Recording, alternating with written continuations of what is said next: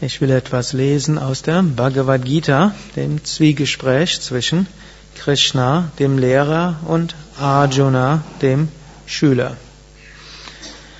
Im 13. Kapitel, im 24. Vers, sagt Krishna, Manche Menschen nehmen durch Meditation das Selbst in sich selbst durch sich selbst wahr, andere durch den Yoga der Erkenntnis und wieder andere durch den Yoga der Handlung. 25. Vers. Auch andere, die dieses Wissen nicht haben, verehren es, da sie von anderen davon gehört haben. Auch sie gehen über den Tod hinaus, da das Gehörte für sie die höchste Zuflucht bedeutet. Hier gibt Krishna praktisch vier Haupt-Yoga-Wege, eben die Meditation auf das Selbst, das ist letztlich der Raja-Yoga-Weg, um Raja-Yoga überhaupt? Durch Meditation. Wenn wir meditieren, werden wir natürlich zuerst feststellen, dass der Körper seine Begrenzungen hat und seine Schwierigkeiten hat, dann wird man vielleicht feststellen, die Gedanken sind doch relativ kreativ und faszinierend, wie so ein inneres Kino, das abläuft und schwierig abstellbar ist. Man wird vielleicht auch die Energien und die Emotionen alles erkennen. Und all das ist auch etwas, was Krishna ja vorher genannt hat als die Unterscheidung zwischen dem Feld und dem Kenner des Feldes. Eben zu erkennen, all diese Dinge, die dort ablaufen, auf der körperlichen, energetischen, emotionellen und geistigen Ebene, diese zu erkennen, das bin nicht ich wirklich. Und wenn wir das erkannt haben, dann können wir dorthin kommen und meditieren über das Selbst. Da ist die Frage, wer meditiert über das Selbst? Das ist das Selbst. Und dann heißt es, man, man nimmt durch Meditation das Selbst in sich selbst, durch sich selbst wahr. Das ist ein bisschen schwierig, denn das Selbst ist jetzt nichts, wo man hingucken kann. So, ich kann jetzt die Uhr hier hingucken, kann sagen, aha, ich nehme die Uhr wahr.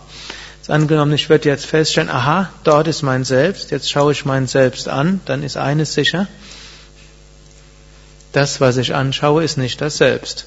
Denn hm, ich kann nicht sagen, ja, ich schaue das Selbst hier an, sondern das Selbst kann sich selbst in sich selbst bewusst sein. Also, ihr merkt, es ist eine intellektuelle Schwierigkeit und deshalb ist es schwierig, die Erfahrung der Meditation in Worte zu bringen.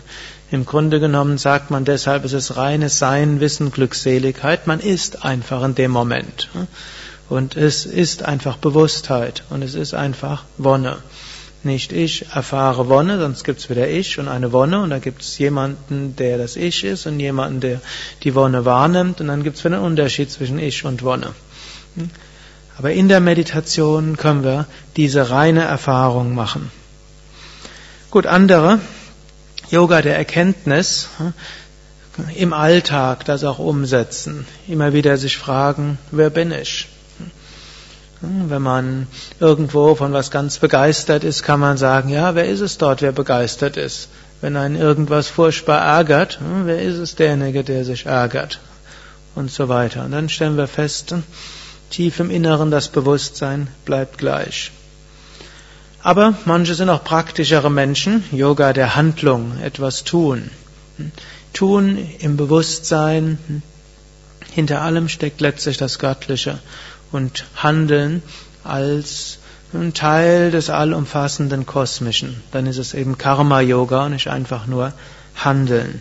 Und über Karma Yoga auch dort können wir das Selbst wahrnehmen. Indem wir anderen dienen, spüren wir die Verbindung.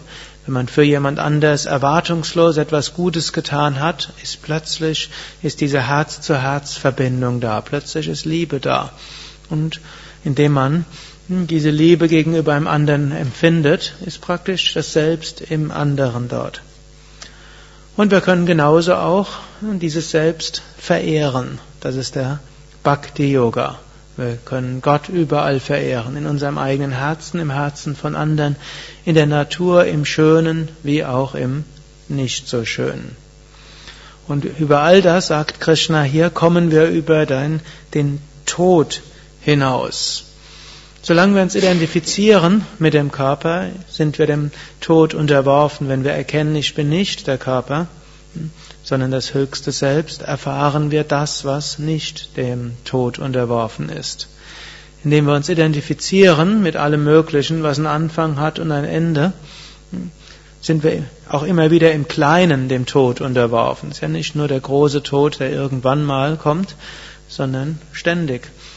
Das Baby-Ich ist schon gestorben, das Kinder-Ich ist gestorben, das Jugendlichen-Ich ist gestorben, das äh, für manche sind schon andere Ichs auf eine gewisse Weise gestorben. Man kann natürlich sagen, nicht vollständig. Wir haben noch ein Kinder-Ich und wir haben noch einen Jugendlichen-Ich und die Geburtspro das Geburtsprobleme-Ich ist auch noch da. Also all das mag auch noch auf der emotionalen, psychischen, vielleicht auch körperlichen Ebene da sein.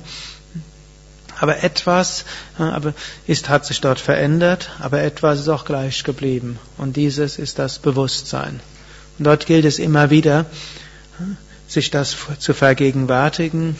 Das ist da, wo es letztlich drum geht, dieses höchste Bewusstsein zu erfahren. Und daraus bekommen wir den, die Kraft, letztlich den Alltag auch zu genießen.